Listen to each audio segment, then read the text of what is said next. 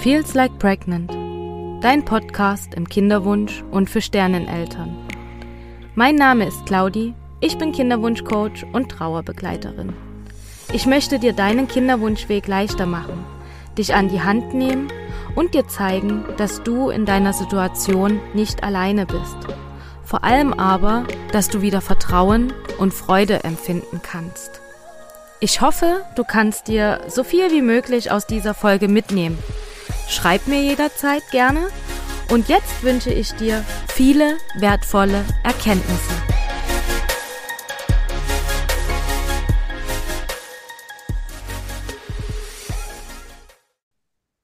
Hallo und herzlich willkommen heute zu einem neuen Interview in meinem Podcast Feels Like Pregnant. Ich darf heute eine ganz, ganz liebe Frau bei mir begrüßen, mit der ich vor kurzem erst live auf Instagram war und wo auch noch weitere Projekte geplant sind. Jetzt weiß ich natürlich nicht, wann die Folge online kommt, ob sie vielleicht schon vor unserem ersten Projekt online kommt oder erst danach. Ähm, ja, wenn du sie hörst, wirst du wissen, von was ich spreche.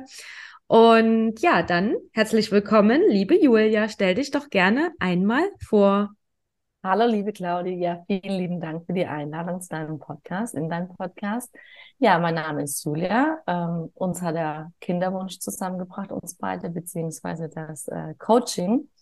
Mm, ja, ich fange mal ganz klassisch an und ich muss ja gerade überlegen, wie alt ich bin. Ich bin noch 38.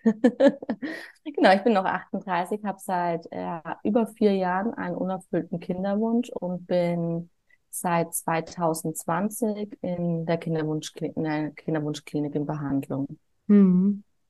Und hast da auch schon einige Versuche durch, sozusagen, ne? Also genau. ich kenne ja schon ein Stück deiner Geschichte.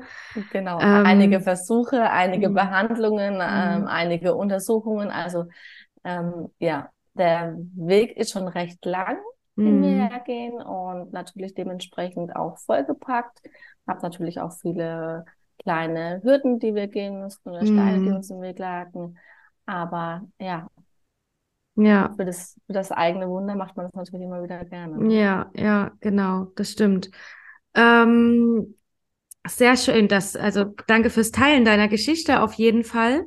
Und wir wollen ja heute so ein bisschen darüber sprechen, wie du ja dahin gekommen bist, wo du jetzt bist, also was du für eine Entwicklung auch durchgemacht hast während der Kinderwunschzeit, was es so für Hürden gab, für Herausforderungen, wie du die gemeistert hast und ähm, ja, was dir so geholfen hat bei der Begleitung im Kinderwunsch sozusagen.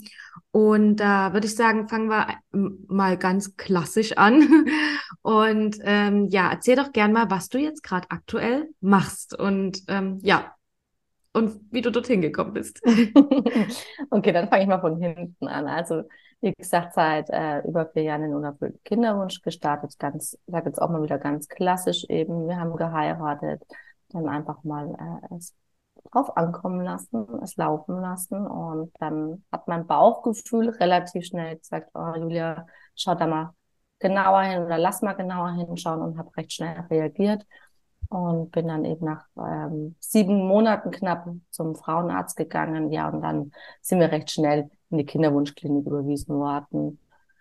Naja, und ich glaube, ich spreche da aus dem Herzen aller Frauen. Am Anfang startet man noch positiv in das Thema Schwangerschaft oder Kinderwunsch. Und ja, nachdem es dann in der Kinderwunschklinik gestartet hat und die ersten Versuche nicht funktioniert haben, wurde das Loch immer größer, in das ich gefallen bin und mir ja, ich würde schon auch von einer Lebenskrise definitiv sprechen. Ne? Also man startet da optimistisch, man denkt da nicht daran, dass irgendwie was nicht funktionieren könnte, weil im Umfeld funktioniert sie bei allen und bei einem dann auf einmal selber nicht. Und das hat ganz, ganz, ganz viel mit mir gemacht. Also das kann man auch, glaube ich, gar nicht mehr so in Worte rückblickend äh, beschreiben.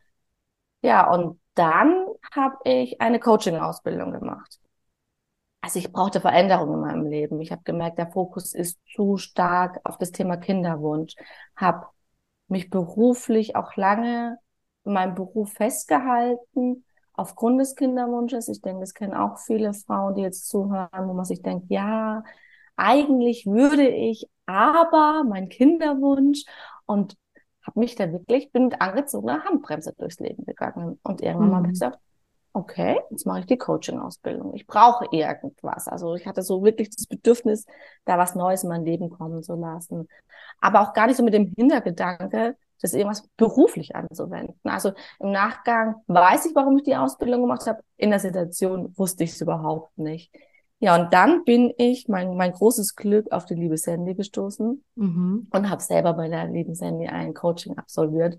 Und das war für mich dann die stärkste, größte Transformation. Und das war dann der Schritt für mich zu sagen, okay, ich möchte auch den Frauen helfen. Jetzt, jetzt traue ich mich, jetzt mit dem rauszugehen, was genau. ich gerade die letzten Monate gelernt habe. Ne? Genau. Also, um das nochmal kurz festzuhalten, du hast vorher die Coaching-Ausbildung angefangen, hast dich dann während der Coaching-Ausbildung für ein eigenes Coaching entschieden bei Sandy. Ähm, Sandy ist ja auch diejenige, die uns so ein bisschen zusammengeführt hat, sage ich jetzt mal, indirekt. Also ähm, wir irgendwie beide da die Parallele haben, dass wir über Sandy uns gefunden haben. Genau. Und ähm, genau, dann hast du die Coaching-Ausbildung gemacht, hast selber ein Coaching bei Sandy absolviert und bist dann dadurch auch bestärkt worden und bist jetzt rausgegangen damit, bist all in gegangen, wie du immer so gerne sagst, hast gekündigt, deine Festanstellung an den Nagel gehangen und bist all in gegangen und bist jetzt selbstständig als Kinderwunschcoach. So ist es, genau. Richtig cool. Also Wahnsinnsschritt auf jeden Fall. Und wenn du auch so sagst, äh, dass das bestimmt viele Frauen kennen, von wegen, ja, mein Job ist ja ganz okay, aber eigentlich würde ich gern was anderes machen. Aber wenn ich jetzt schwanger werde, das wäre ja voll unfair gegenüber dem neuen Arbeitgeber oder was soll ich nur machen? Ich brauche das Sicherheitsgefühl. Ich glaube, das kennen tatsächlich ganz, ganz viele. Also es ist auch etwas, was mir immer wieder in den Coachings begegnet, mal mehr ausgeprägt, mal weniger. Es gibt natürlich auch Frauen, die meinen zu glauben, dass es bei denen nicht so ist und dass durch einen Coaching-Prozess das erst entsteht. Ist auch immer ganz spannend, finde ich. Ähm, was würdest du denn sagen, wenn wir nochmal beim Coaching bleiben? Wie ging es dir denn so vor dem Coaching? Und was hat denn das Coaching bewirkt, dass es dir besser geht, sozusagen? Ja, also wie ging es mir vorher? Ich glaube, es ist wellenartig gewesen. Es gab mal bessere Zeiten, mal schlechtere Zeiten. Klar, die Rückschläge. Also vorweg vielleicht, ich hatte fünf hormonstimulierte Xis es macht ja was mit einem, der Weg der, der hormonstimulierten Behandlungen, die Zeit, wo man die Hormone nimmt, ähm, wenn es wieder nicht geklappt hat, wenn der Anruf kommt, also ich kann ja immer nur von mir sprechen und da nochmal ganz bewusst sagen, jeder Weg ist individuell, jede Klinik ist individuell. Bei mir kam halt immer der Anruf, ähm, nur es hat leider nicht geklappt, Sie können Ihre Medikamente absetzen. Mhm. So. Und mehr kam dann aber auch nicht. Und dann mhm. stand man halt wieder damit und denkt sich, warum jetzt wieder nicht? Und ja. es, ja, man, man, man verzweifelt irgendwie. Man hat sich schon ein großes Wissen angeeignet, aber es gibt halt da keine Antwort. Es ist ein Wunder der Natur und das auch zu akzeptieren. Ne? Weil ich glaube, es gibt nichts im Leben, wo es so wenige Antworten gibt wie da. Sonst, mhm.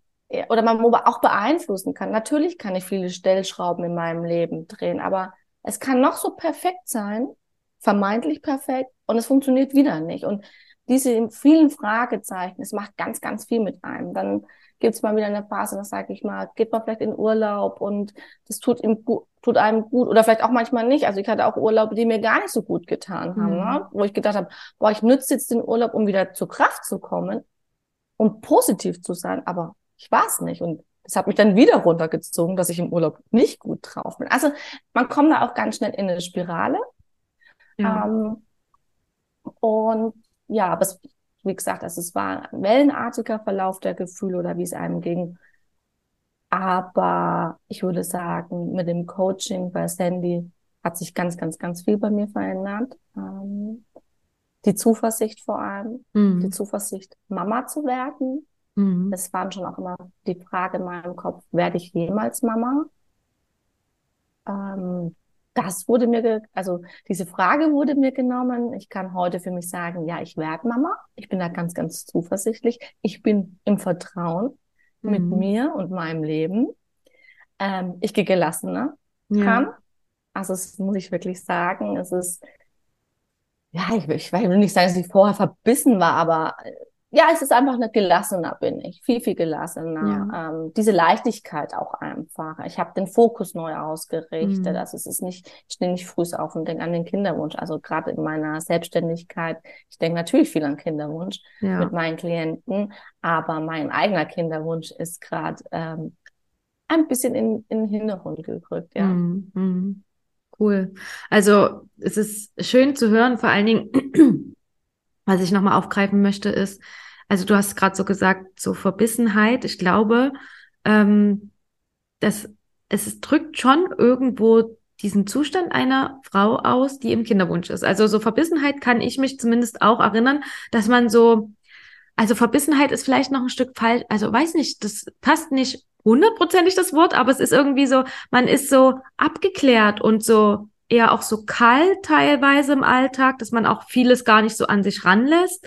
Auch gute Momente, zumindest ging es mir so, dass ich auch viele positive Momente gar nicht an mich rangelassen habe, weil ich eben so abgeklärt war und immer so in meinem ja, wie in, mein, in meinem Körper zwar drin, aber gar nicht mehr so gefühlstechnisch da, muss ich sagen, weil man einfach, also weil man auch Angst hatte vor jeder Enttäuschung, die wiedergekommen ist, dass man sich da nicht so mitreißen lässt. Und da wirklich so den Shift zu finden, wie man beide Gefühle wieder zulassen kann und, oder beide Gefühlsseiten, sage ich jetzt mal, ähm, beide Gefühlsseiten wieder zulassen kann und da auch wirklich so äh, das Leben auch trotzdem wieder genießen kann. Das ist natürlich auch irgendwo ein Wunder, beziehungsweise es ist halt eine ganz, ganz starke Transformation und ein ganz, ganz starker Prozess, den man da durchlaufen kann. Das ist ja auch immer wichtig zu sagen, dass das alles ähm, ein Prozess ist, der nicht von heute auf morgen irgendwie erreicht wird, sondern dass man da wirklich auch einen Weg gehen kann.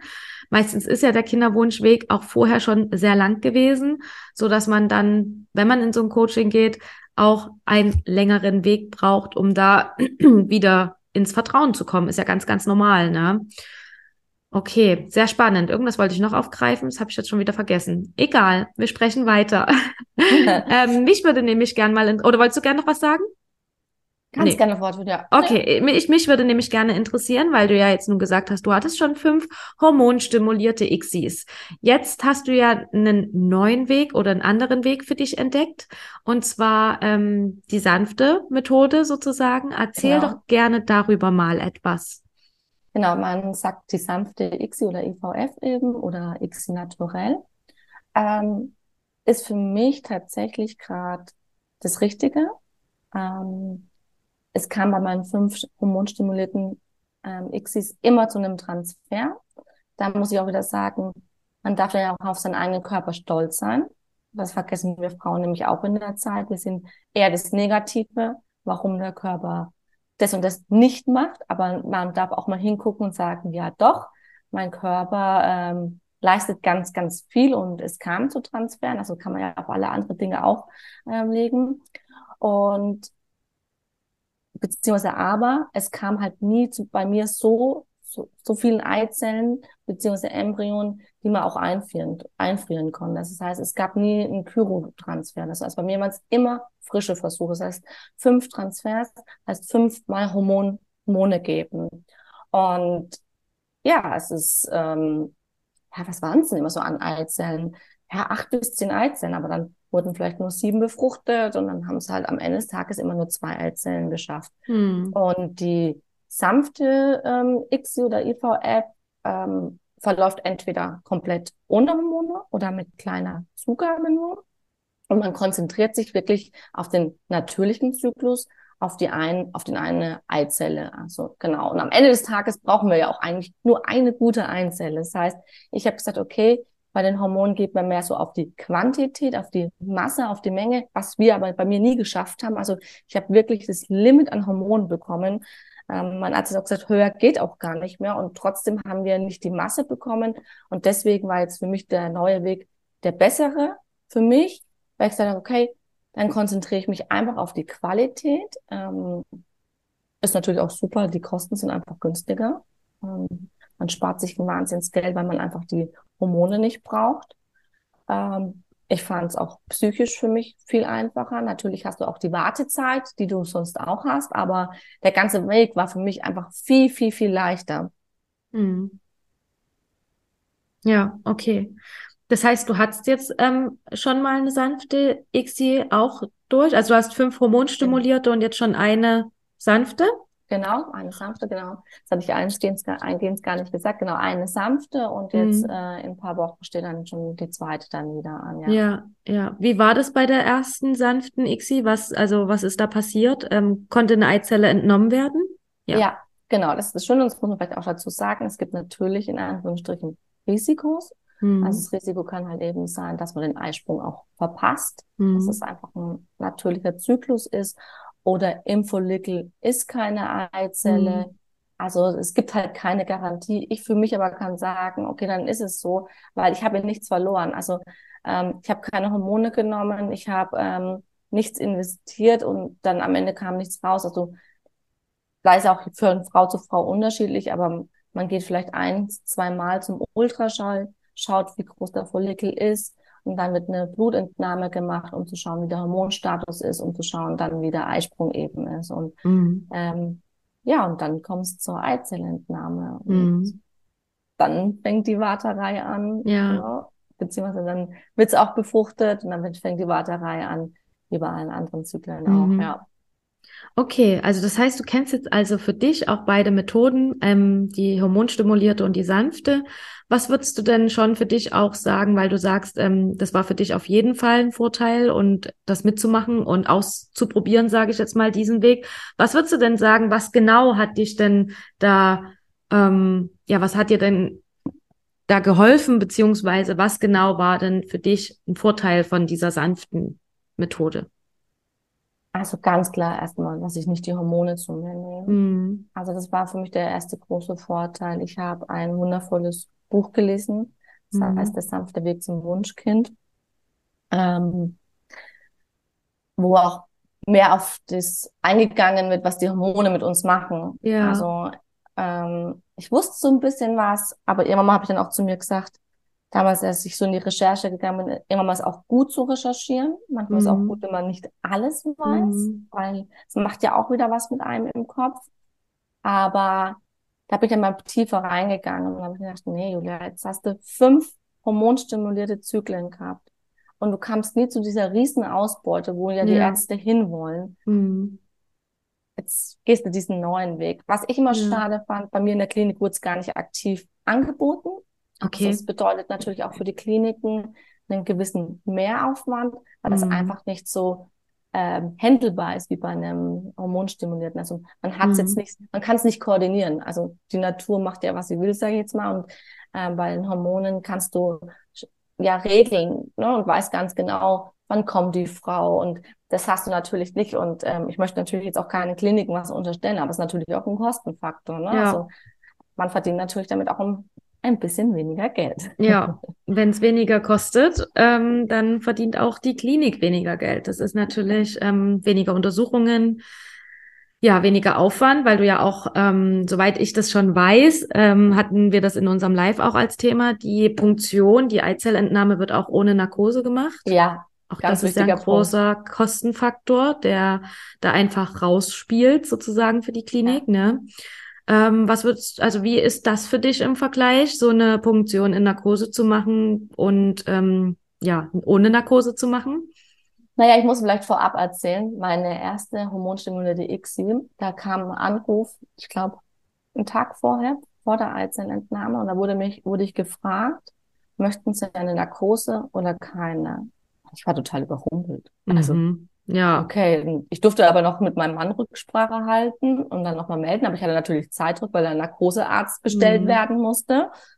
Und äh, ich hatte vorher am Finger eine OP und halt auch schon kurz vorher eine Narkose gehabt und dann, ja, haben wir halt einfach gesagt, wenn es die Option gibt, mit oder ohne, dann geht's ja auch ohne. Also mache ich es mhm. ohne. Es muss ja nicht sein, dass man in kürzester ja. Zeit zwei Narkosen hat. Ja, es war keine gute Entscheidung. Mhm. ähm, mal in einer Eierstock, an den kommt man recht sch schlecht hin. Mhm. Äh, es waren ja dann doch paar ähm, mhm. Follikel, die da dann, sag ich jetzt mal, hingen. Und es war für mich echt schlimm. Also es waren Schmerzen ohne Ende und im Nachgang frage ich mich auch, warum ja, die Ärzte dann nicht einfach einen Rat abgegeben haben. Und man ist ja total unwissend bei der ersten. Ja, ne? ja. Also Genau, das lief nicht so optimal, deswegen war ich schon auch ein bisschen, ähm, ja, ängstlich vielleicht auch. Ne? Mhm. Ne? Und dann die nächsten Mal natürlich komplett un unter Vollnarkose. Mhm. Also das habe ich gesagt, das haben auch danach die Ärzte gesagt, nee, nee, also das machen wir auf jeden Fall bei Ihnen auch unter Vollnarkose. Mhm. Ja, und dann bin ich ja trotzdem ein optimistischer Mensch immer. Habe ich auch gesagt, na, jetzt bin ich mal gespannt, auch wenn es nur eine da ist, ähm, Eizelle oder Follikel, wie es dann ist. Aber war super. Also ähm, mhm. klar, das Schmerzempfinden ist auch immer ganz individuell bei den Frauen, ja. aber ähm, nachdem es ja nur eine ist, fand ich den Weg echt ähm, gut zu gehen. Mhm. Okay. Ja, spannend auf jeden Fall. Also klar, es ist natürlich auch ein Unterschied, ob man da jetzt nur einmal reinsticht oder eben zehnmal, ja. denke ich. Ich finde es auch sehr gewagt von der Klinik, dich das bei deiner allerersten ähm, Punktion zu fragen, ob du da mit oder ohne Narkose willst und das ohne Einschätzung einer Ärztin oder so, mhm. weil du mhm. ja wirklich nicht weißt, was auf dich zukommt. Ich meine, ja. wenn ich mir das immer so vorgestellt habe, ähm, Punktion, hätte ich nie darüber nachgedacht, dass es da eine Vollnarkose gibt. Also ich habe, also ich hätte das nicht gedacht, dass das so krass ist. Also sag, muss ich ehrlich sagen, bis ich natürlich dann auch meine Erfahrungen gesammelt habe ähm, von anderen Frauen.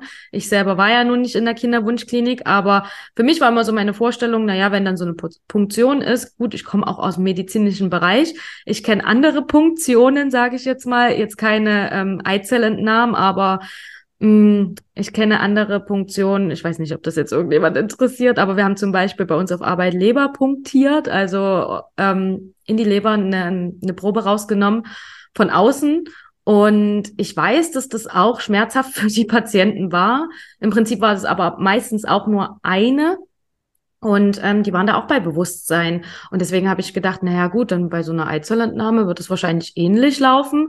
Aber es ist natürlich schon auch was anderes, wenn man da eben acht bis zehn oder bei manchen ja auch bis zu 18 ja. ähm, Eizellen entnimmt.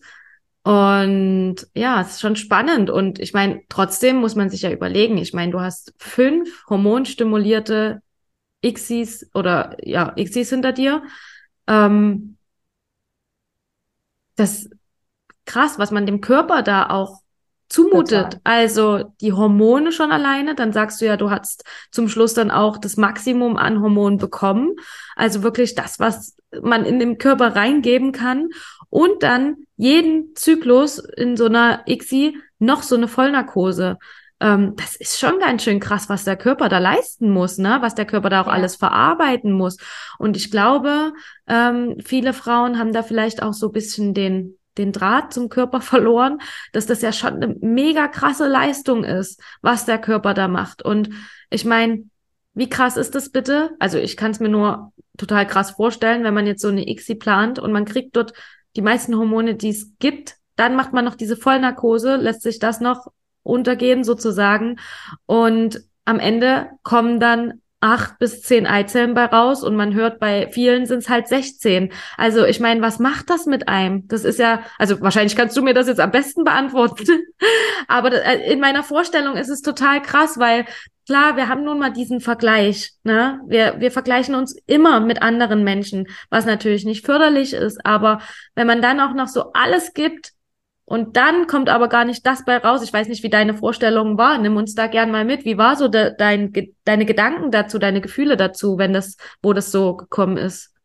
Ja, du hast was ganz Gutes gesagt, das Vergleichen. Also ich muss schon sagen, beim ersten Mal war ich richtig, richtig enttäuscht. Also mm. da waren es irgendwie zehn oder zwölf und das heißt ja dann auch wieder nichts. Ne? Was lässt sich befruchten? Mm. Was übersteht es dann überhaupt nach der Befruchtung? Und ich war richtig, richtig enttäuscht, weil ich halt eben in den Foren gelesen habe, ähm, dass da halt auch 16, 18 dabei rauskommen können und dann halt auch ähm, ja eingefroren werden. Ne? Also das war wirklich, ja, ich habe mich verglichen und das muss ich sagen. Zum Glück war ich da schon damals, aber auch schon so weit, mich immer mal nicht mehr zu vergleichen, weil mhm. ich glaube, sonst wäre ich kirre geworden. Ja. Es ist, ich habe dann auch gemerkt, es ist mein Weg mit diesen Anzahl von Eizellen. Das ist mein Körper. Also, und ich muss auch dazu sagen, auch wenn wir sagen immer, äh, nicht von Zahlen irritieren lassen, aber auch mein AMH-Wert ist gut. Also es gibt auch nichts, wo man was greifen konnte, warum.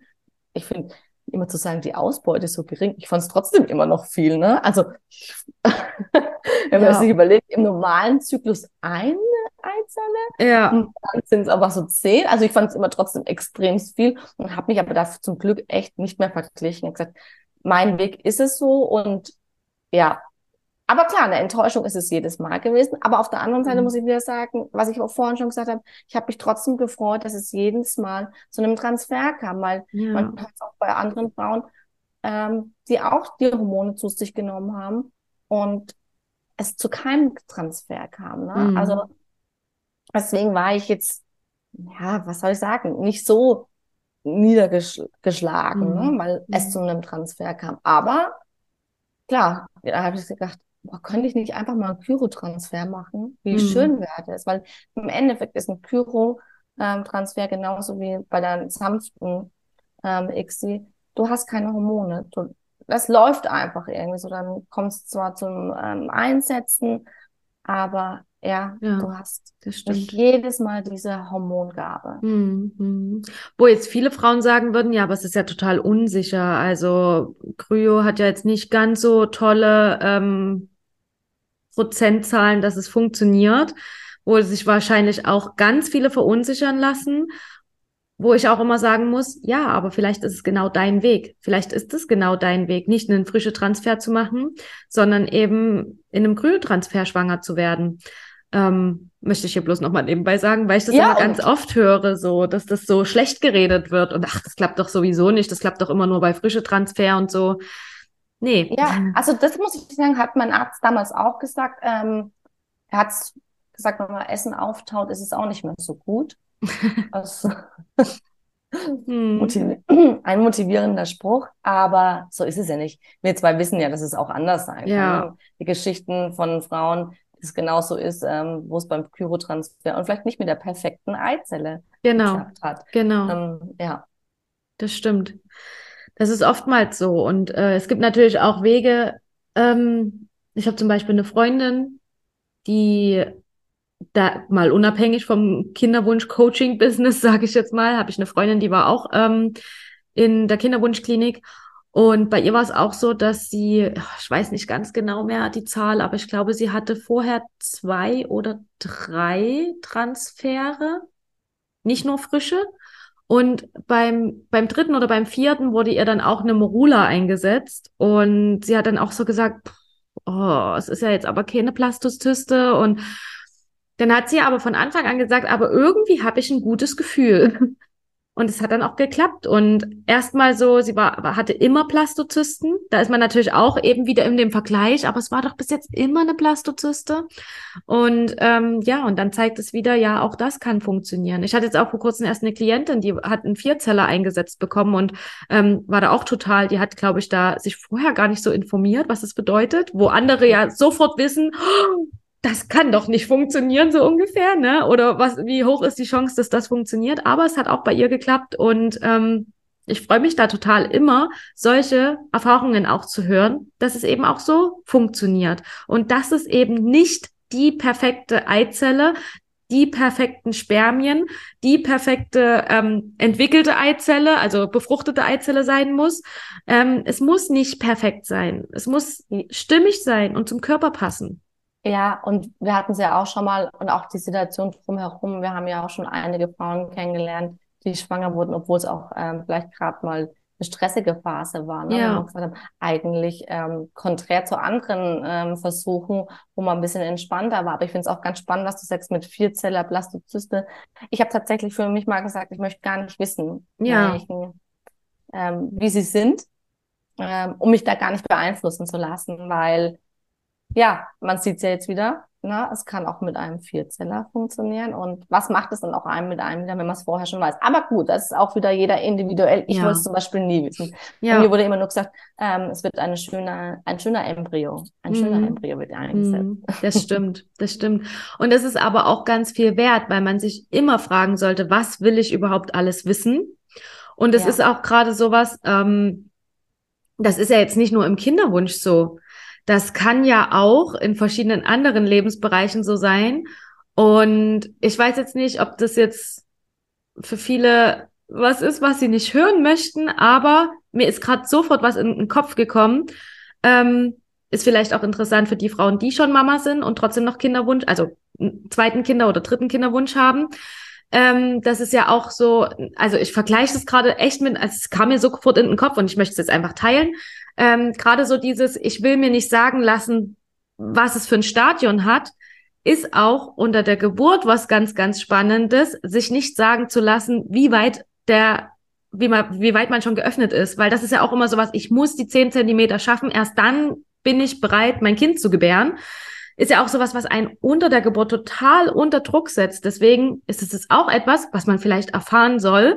Ähm, will ich das wissen, wie weit ich bin oder wie gut meine Eizelle ist? Oder lasse ich es einfach, weil man muss sich das nicht sagen lassen. Man muss jetzt sich nicht sagen lassen, hey, das ist heute eine Plastozyste, die wir Ihnen einsetzen. Oder man muss sich auch nicht sagen lassen, hey, du bist bei zwei Zentimeter geöffnet und hast aber schon 15 Stunden Wehen oder so, ne? Also, ja, das war jetzt einfach etwas, was mir so in den Sinn gekommen ist, was ja wieder zeigt, dass der Kinderwunsch uns auf irgendwas vorbereitet. Und wenn es auch nur so eine kleinen Dinge sind, es kann trotzdem sein, dass du dadurch lernst, hey, ich muss mir nicht alles sagen lassen oder ich muss ähm, nicht alles wissen sozusagen, sondern ich kann mich auch ganz spontan und individuell auf die Situation einlassen sozusagen. Finde ich auch ganz spannend. Absolut. Und ich finde, das hast du richtig schön gerade gesagt, diesen, der, die Kinderwunschzeit bereitet uns auf etwas vor. Und das glaube ich mm. definitiv. Also ja. ich glaube auch sowas, was Geduld ja. ist. Ne? Also ich war jetzt nicht der geduldigste Mensch, mhm. aber ich muss mich jetzt in Geduld üben. Und was muss man mit Kindern irgendwann mal? Auch geduldig sein. Ne? Ja, also ja. es gibt da ganz, ganz viele Dinge, die wir jetzt in der Kinderwunschzeit ähm, ja vielleicht schon lernen, uns schön darauf vorbereiten können ja. auf die Zeit mit Kindern.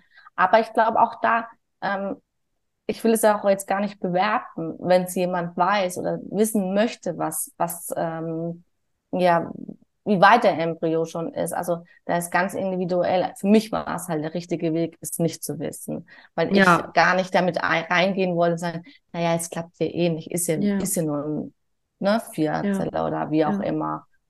Und trotzdem ist es ja auch etwas, man kann sich das ja gut vorher überlegen, ob man das wissen will oder nicht. Also man kann sich ja darauf vorbereiten und trotzdem kann man ja dann in der Situation auch seine Meinung ändern, wenn man jetzt merkt, okay, ich will es jetzt doch wissen oder ja, ich will es jetzt doch nicht wissen. Ne? Ja. Also ich meine, das kann man ja auch ganz individuell entscheiden und das finde ich auch ganz, ganz spannend. Ähm, und wenn wir da vielleicht auch nochmal ein Stück drauf eingehen wollen, mit Kinderwunschzeit ist eine gute Vorbereitungszeit fürs Leben, fürs Mama sein. Ähm, es verändert einen sehr. Ich muss sagen, wo ich das damals immer so gehört habe, gerade Sandy hat das natürlich auch öfters in ihrem Podcast gesagt, dass es eine gute Vorbereitungszeit ist, sie ist als Geschenk. Und ich dachte immer so, hä? Also, hm. was ist das für ein Geschenk? Also am ja. Anfang. Und ähm, dachte mir immer so, hm, also ich kann es mir nicht vorstellen, was, was das für eine, also ich weiß doch, was ich für eine Mama werden will und ich weiß doch, wie, was meine Werte sind und was meine Bedürfnisse sind. Und ganz ehrlich, ich wusste es damals nicht. Ich wusste ja. es nicht. Ich hatte eine Vorstellung, natürlich.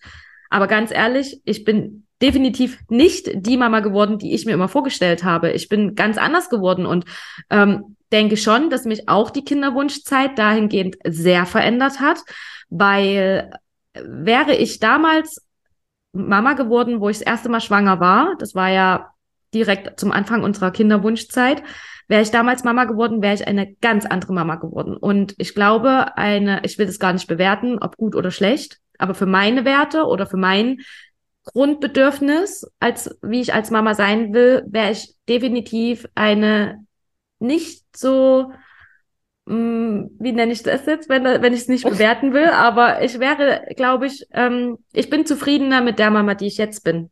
Ja. Wenn ich das vergleichen kann, weil ich einfach weiß, dass ich in vielen Sachen meinen Blickwinkel sehr erweitert habe, dass ich ein viel größeres Wissen habe, nicht nur über meinen Körper, was ich aber auch ganz, ganz wichtig finde, über meinen Körper, über ähm, ja das Leben an sich, was eben, dass es eben nicht immer geradlinig verläuft, dass man auch ja, dass man nicht alles haben kann, das wusste ich auch vorher, aber trotzdem, dass man das irgendwie nochmal auf einer ganz anderen Art und Weise schätzt, dass man sich informiert, dass ich vor allen Dingen für mich selber einstehe, mhm. weil oft war ich natürlich in Situationen, wo ich das nicht gemacht habe und mich auch nicht getraut habe. Also ich bin wirklich viel selbstbewusster geworden durch die Kinderwunschzeit.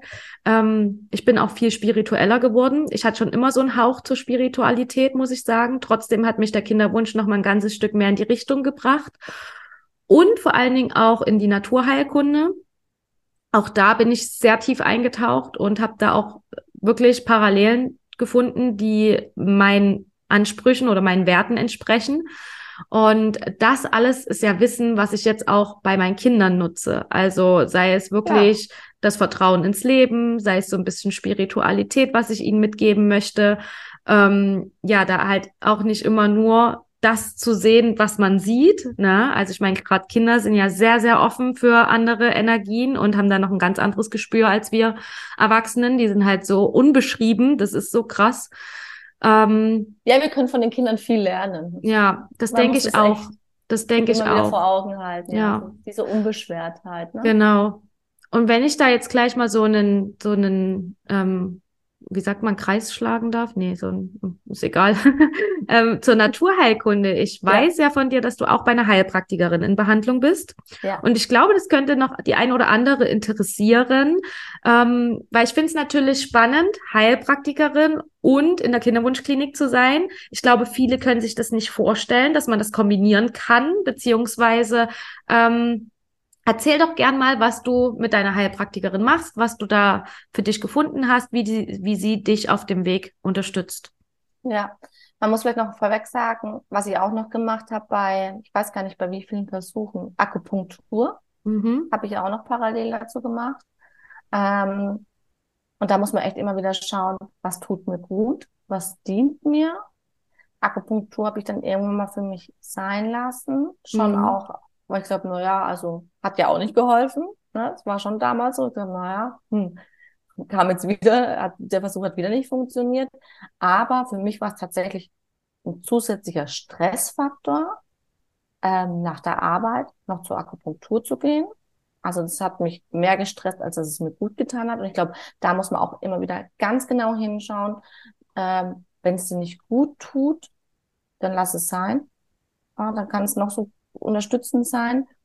Ähm, was ich aber heute vielleicht auch wieder ein bisschen anders machen würde, da würde ich mir auch die Kliniken wünschen. Also in meiner Klinik war es halt nicht, dass da vielleicht jemand, äh, dass die zusammenarbeiten, also TCM-Medizin mit ähm, der Klinik, weil es wäre natürlich schöner, wenn alles unter einem Dach wäre. Es hat dann auch nicht funktioniert, keine Ahnung, Formtransfer sagt man ja das nochmal zur Akupunktur. Es hat halt terminlich oft nicht funktioniert. Und da oft ich versucht, es so zu koordinieren, dass es funktioniert, hat mich unwahrscheinlich gestresst. Also es war einfach nochmal eine zusätzliche Belastung und dann auch mit dem Beruf nebenher. Und wir hatten das am Anfang auch schon mal irgendwie gesagt mit dem Beruf.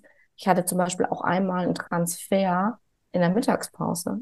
Also weil es nicht anders ko zu koordinieren war. Und dann ist natürlich schön, um jetzt wieder die Kurve zur Heilpraktikerin zu bekommen, wenn man dann halt da ja eine andere Unterstützung bekommt, also auch vielleicht auch ein bisschen auf einer Entspannungsebene. Ne? Also jede Heilpraktikerin arbeitet ja auch anders. Also meine Heilpraktikerin hat zum Beispiel bei mir angefangen, das Thema Entgiften. Mhm. Ich nehme jeden Tag Chlorellas. Mhm. Also wir sind sehr stark auf das Thema Entgiften gegangen.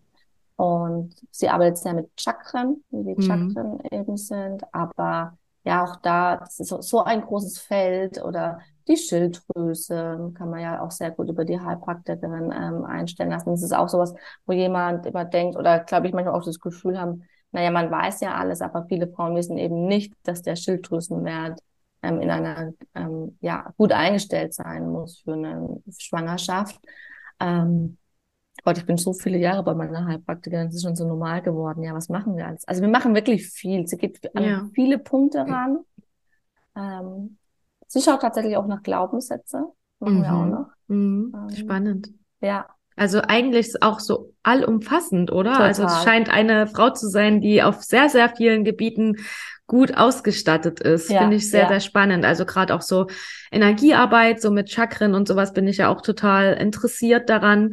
Ähm, finde ich alles sehr spannend und auch sehr, sehr schön. Und was du eben auch sagst, leider, leider, leider ist es ja in vielen Kinderwunschkliniken so, dass nicht kommuniziert wird, dass man sich auch anderweitig Begleitung, Unterstützung holen kann. Also sei es eine Heilpraktikerin, sei es eben ein Kinderwunschcoaching, sei es vielleicht auch wirklich ein Therapeut, der einem helfen kann, sei es Online-Kurse, die man machen kann oder eben auch einfach nur ein Podcast hören. Ja. Ne? Also das ist ja wirklich, also ich wäre damals nie drauf gekommen, dass es sowas geben könnte, dass es einen Podcast für Kinderwunschfrauen gibt oder dass es ähm, eine Instagram-Seite gibt, wo ich mir Beiträge durchlesen kann, die um Kinderwunsch gehen. Ich bin damals auch eher über einen anderen Podcast auf Sandy ihren Podcast gestoßen und habe gedacht, wow, das ist ja total cool, dass ich mir das ja. anhören kann.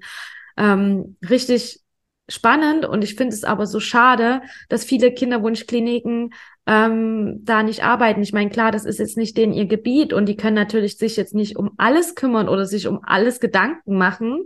Gleichzeitig ist es natürlich auch irgendwo, dass wenn die Frauen immer wieder in der Sprechstunde sitzen und immer wieder betrübt sind oder traurig sind oder eben wieder einen Rückschlag erleben, dass man sich ja dann doch irgendwie mal Gedanken machen kann, wie man die Frauen anderweitig auch unterstützen kann. Ja, definitiv. Ja. ja.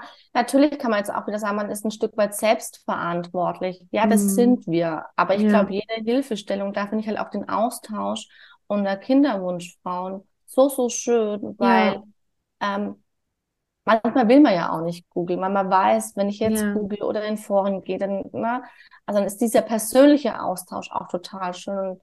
Ja, oder dann, ähm, ja, die, also auch, weil du nochmal das Coaching auch angesprochen hast oder Podcast. Ich wusste das auch nicht. Ich habe das mhm. ja wirklich erst recht spät für mich ja. entdeckt und äh, lieber spät als nie, aber mhm. nachher hätte ich mir einfach früher gewünscht, weil für ja. mich war das wirklich, und im Endeffekt ist ja auch unser Coaching Persönlichkeitsentwicklung, ja. Äh, für mich das Entscheidende, durch diese Zeit gut zu gehen, also ja. oder durch gut durch die Zeit zu kommen. Ja. Und die, es spielt einfach auch eine Rolle, wie die Psyche ist. Und da wäre es schön, es wäre wünschenswert, wenn da die Kliniken ähm, bisschen mehr drauf abziehen würden, dass es den mm. Frauen auch rundherum gut geht. Ja, es geht halt, sind. ja, es geht halt nicht nur ums Körperliche. Also Nein. klar, unser Körper muss es schaffen, schwanger zu werden und die Schwangerschaft zu halten. Das ist körperliche Ebene. Gleichzeitig geht es aber auch ganz, ganz viel um die mentale, geistige Ebene, auf das seelische Wohlbefinden, dass auch da alles stimmig ist und dass der Körper, also ich meine, das ist alles eins. Es heißt nicht nur, dass wir in unserem Körper leben, sondern wenn mental oder seelisch alles total im Struggle ist und überhaupt nicht im Gleichgewicht, dann merkt das auch der Körper. Dann kann der genauso auch Signale senden, dass da irgendwas nicht im Lot ist, sozusagen, was man sich mal angucken darf. Ja, also ich denke, man muss im Gleichgewicht mit beiden Dingen sein. Ja. Muss, man muss körperlich gut aufgestellt sein, ja. aber auch geistig, seelisch ja. gut aufgestellt ja. sein. Und ich glaube sogar fast manchmal, dass das die Psyche mehr eine Rolle spielt. Mhm. Allein auch mit dem Durchhaltevermögen. Wenn es mir psychisch nicht gut geht, wie soll ich denn durchhalten? Ja, das stimmt. Oder die Zuversicht behalten, die Leichtigkeit, na? Das, ja. das, das macht mein Körper nicht. Ja, das stimmt. Das hat, da hast du recht, das ist ein großer Punkt. Und natürlich, wie wir auch vorhin schon gesagt haben, es muss nicht alles perfekt sein. Man muss jetzt nicht ja. körperlich komplett gut äh, durchtrainiert sein, ist ja auch nicht gut. Also so, eine, so ein Mittel. Und äh, am besten sich nur gesund ernähren und total seelisch alles klar und rein haben. Ich glaube, das schaffen wir sogar gar nicht. Es gibt immer irgendwelche Themen, die sich angeschaut werden dürfen.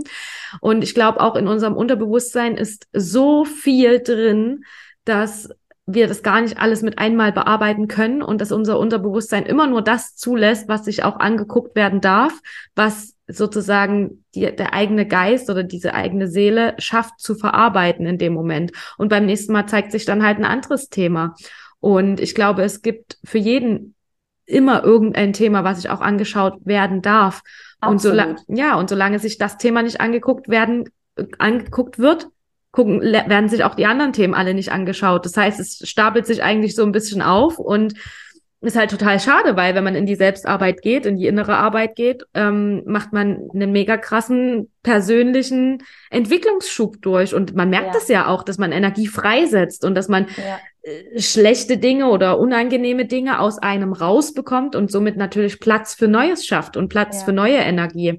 Es ist total spannend und wenn man sich da wirklich mal näher damit befasst, dann merkt man das ja auch, dass es da Veränderungen gibt und dass es ähm, ja auch körperlich, also dass das, was man im Inneren bearbeitet, auch körperlich rauskommt sozusagen. Ja. Ist ja auch ja. total spannend.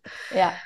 Ja, und vielleicht nochmal, mir kam gerade auch noch der Gedanke, ich, ich war schon vor dem Kinderwunsch bei der Heilpraktikerin. Also ja. da habe ich schon auch immer hingeguckt in meinem ja. Leben. Also ne, auch gerade so mit diesen Glaubenssätzen. Und es ist Wahnsinn und ich glaube, man unterschätzt es, was mhm. wir für Glaubenssätze haben, so unterbewusst, dieses ja. Unterbewusstsein.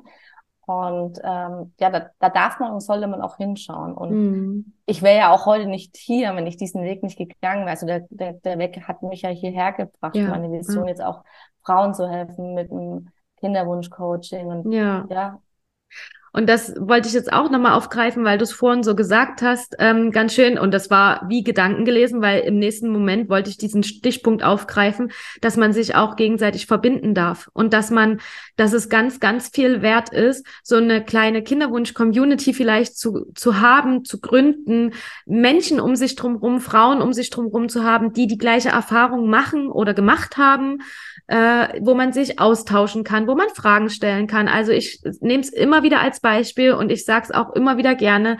Unsere allererste Runde von Break the Circle letztes Jahr im Oktober, ich meine, das ist jetzt fast ein Jahr her, die schreiben sich immer noch regelmäßig in der Gruppe, die Frauen. Klar, es waren damals 25 Frauen, es sind nicht mehr alle gleich aktiv, aber wenn eine Frage reingestellt wird, dann bekommt die Frau eine Antwort von mehreren Frauen, wo sie weiß, okay, hey, ich bin auf der sicheren Seite, es ist alles so richtig, wie ich es gerade plane, alles ähm, oder beziehungsweise es ist alles richtig, was mir auch mein Arzt gesagt hat, so ungefähr. Also es gab jetzt immer mal ein paar Nachfragen bezüglich ein paar Medikamenten, das fand ich ganz spannend, weil das ja vor allen Dingen auch sowas ist, was ich zum Beispiel nicht beantworten könnte. Ich könnte nicht beantworten, ist es jetzt richtig, dass sie das in der zweiten Zyklushälfte nimmt oder hat da jemand anderes Erfahrung? Und das ist so viel wert, sich auszutauschen und zu wissen, hey, da gibt's eine Frau, die hat das gleiche durch wie ich. Es ist alles richtig, wenn ich das so mache, weil wir uns doch auch so oft verunsichern lassen, gerade in der Kinderwunschzeit, ähm, dass wir dann denken, okay, jetzt muss ich doch mal Google anschmeißen, so wie du es auch vorhin gesagt hast. Nee, dann lieber nicht Google anschmeißen, sondern in so einer Runde voll Frauen nachfragen, ob die Erfahrungen haben. Und das finde ich ist eben ganz wichtig, da auch so einen Raum zu schaffen für Frauen, die sich verbinden können, die sich ähm, ja austauschen können. Und das ist ja auch etwas, was wir jetzt eben gemeinsam planen. Ähm, ich würde es jetzt einfach mal erwähnen hier, weil ich, ich weiß jetzt wirklich nicht, wann die Podcast-Folge ausgestrahlt wird, ob vielleicht schon der erste ja, Abend stattgefunden hat oder ob es kurz davor ist. Aber ich und die Julia, wir planen sozusagen wieder die Kinderwunschabende zu ähm, erwecken, die ich ja schon einmal ähnlich angeboten habe, damals mit Sandy und Lisa wollen wir, also ich und die Julia, gerne einen Abend schaffen für Frauen im Kinderwunsch, wo man sich miteinander austauschen kann, wo man, wenn man das aber auch nicht möchte, einfach dabei sein kann, um andere Geschichten zu hören, um auch ähm, sich trotzdem so zu connecten mit einer anderen Frau, die im Kinderwunsch ist. Ähm, wir wollen darüber sprechen, über aktuelle Themen. Wir wollen über aktuelle Herausforderungen reden. Wir stellen den Abend auch immer über ein gewisses, also um ein gewisses Thema sozusagen, worüber wir auch sprechen können. Ähm, wir wollen uns gemütlich machen, wir wollen meditieren, wir wollen ja verschiedene Übungen auch mit euch machen, so dass wir wirklich einen Raum schaffen, einen Abend kreieren, wo jede Frau so sein kann, wie sie gerne möchte. Also sei es ganz simpel mit Kamera an oder Kamera aus, sei es mit sie spricht mit uns oder sie möchte sich aber gern zurückhalten und heute einfach mal gar nichts sagen. Das ist völlig in Ordnung. Wir möchten oder was uns wichtig ist, ist ein Raum, voller Frauen, die in einer gleichen oder ähnlichen Situation sind, wo jede einzelne Frau spürt, ich bin damit nicht allein. Und es gibt genügend oder es gibt genug andere Frauen, die einen ähnlichen Weg durchgehen, die vielleicht auch schon etwas erlebt haben, was ich noch nicht erlebt habe oder andersrum, was ich erlebt habe und meine Erfahrung teilen kann. Wirklich ein Abend voller Austausch und voller Me-Time und Verbindung, würde ich sagen. Ja. Ja, das hast du super schön zusammengefasst, Claudia. Und ich äh, freue mich jetzt schon auf diesen ja. Abend. Also ähm, auch sowas hätte ich mir einfach gewünscht in ja. meiner Zeit. Also ich, ich habe ja noch meinen Kinderwunsch, aber ähm, ja, es wird bestimmt ein ganz, ganz toll oder ganz tolle Abende. Also man muss in der Mehrzahl sprechen. Es wird mhm. eine einmalige Aktion. Es werden ja mehrere Abende werden und ja, jede Frau, die jetzt diesen Podcast hört, ist herzlich dazu eingeladen, teilzunehmen. Genau. Es ist ja auch, ähm, wenn's, wenn man merkt, es ist, also man hat ja oft Angst, da irgendwas mitzumachen, aber wenn man merkt, es ist nichts für mich, dann hast du es ausprobiert und man verliert ja einfach nichts. Aber ich glaube, genau. der Frau wird es gut tun, weil ähm, ja, die Frauen einfach gestärkt, bereichert aus solchen Abenden rausgehen. Ja, genau. Einfach weil die Verbindung auch da ist und weil man spürt, man ist nicht alleine damit. Ja. Und im Prinzip ist es ja schon auch ähm, ein ja relativ gutes Angebot von uns, sage ich jetzt mal, dass wir ja. zu zweit diesen Raum kreieren und erschaffen mit verschiedenen sei es eine Coaching-Übung, die wir vielleicht an dem Abend machen oder sei es, wie gesagt, eine schöne Meditation gemeinsam, dass wir uns verbinden. Oder vielleicht kommen wir auch durch eine gewisse Herausforderung, die eine Frau teilt, in ein kleines Mini 1 zu 1 Coaching, wo man halt schauen kann, was steckt da dahinter oder wie können wir das Ganze lösen, wie können wir eine Blockade lösen. Also ich denke, da haben wir noch ganz, ganz viel offen und können da ganz, ganz viel mit euch teilen. Ähm, ja, wenn du das jetzt hörst und dir denkst, oh, das klingt total schön, wann findet denn der Abend statt oder wann, wann kann ich mich denn dafür anmelden? Es kommt natürlich immer drauf an, wann du die Folge hörst. Deswegen ähm, schreib uns einfach gerne auf Instagram, also entweder der Julia, die findest du unter Julia Shot Coaching bei Instagram oder du schreibst mir unter Feels Like Pregnant eine direkte Nachricht auf Instagram, dass du einfach fragst, wann vielleicht der nächste Abend stattfindet, ob da schon was in Planung ist. Und dann können wir da gerne in Kontakt kommen. Du kannst uns ganz unverbindlich, unverbindlich schreiben. Also das heißt nicht nur, weil du uns schreibst, bist du direkt drin und gebucht, sondern schreib uns einfach ganz unverbindlich, wenn du auch noch was wissen willst über den Abend. Ähm, meine Erfahrung ist es so, dass die Frauen davon immer profitiert haben, dass sie das immer toll fanden, was wir da gemacht haben oder dass es, wie gesagt, wirklich diesen Raum gibt, um sich zu verbinden, um sich auszutauschen, ganz, ganz wichtig, um auch andere Geschichten zu hören.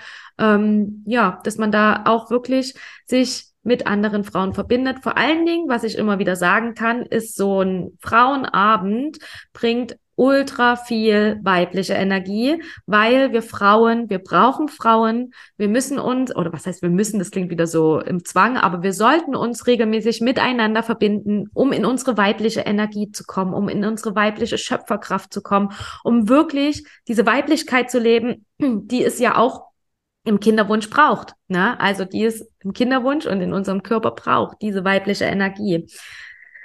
Genau, also ich denke, das war jetzt ein guter Abriss dafür, ähm, was wir sozusagen in Zukunft scha schaffen wollen, kreieren wollen. Und wie gesagt, wenn du da Interesse hast, dann schreib uns. Und wenn wir da einmal beim Thema sind, liebe Julia, dann sag doch bitte noch einmal, ähm, was du momentan anbietest für die Frauen, neben unseren Kinderwunschabenden. also, was du noch so anbietest und wie man dich denn finden kann. Ich habe es schon kurz gesagt, aber sag selber nochmal. genau, ja, vielen Dank, Claudi. Du hast es auch richtig schön zusammengefasst. Ja, mich findet man eben auf Instagram unter julia-shot-coaching. Ähm, meine Webseite ist auch julia-shot.com. Und ähm, ja, da könnt ihr mich gerne kontaktieren. E-Mail-Adressen ist drauf.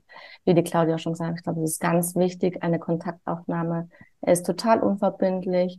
Ich biete auch äh, kostenlose Erstgespräche an, also dass wir uns einfach kennenlernen. Weil das Wichtigste im Coaching ist, im 1 zu 1 Coaching auch vor allem, dass es passt. Also die Frauen müssen sich mit mir wohlfühlen und umgekehrt natürlich genauso. Es muss einfach stimmen.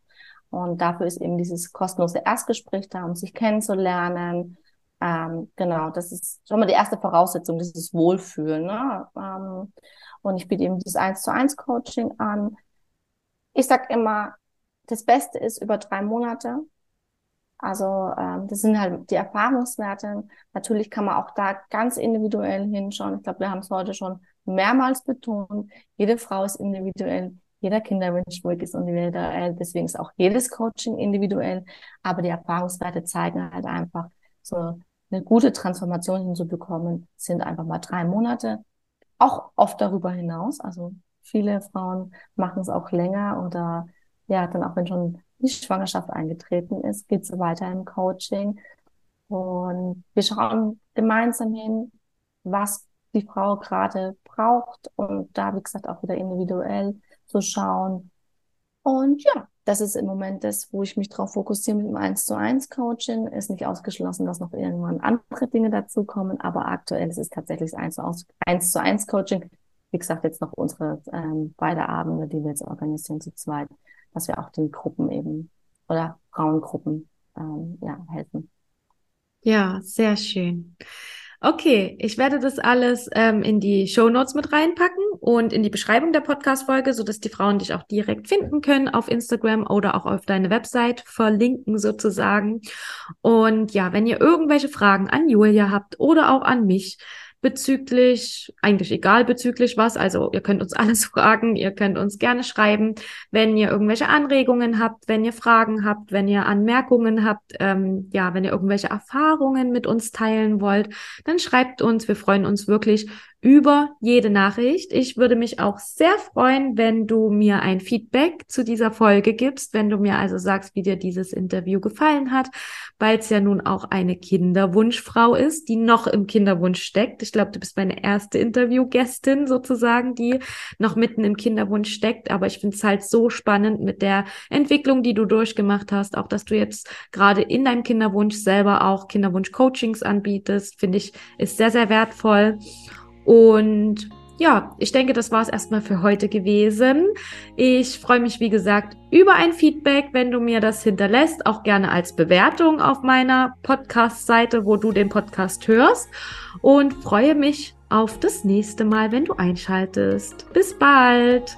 Tschüss. Vielen lieben Dank, Claudi. Sehr gerne. Tschüss. Ciao. Tschüss.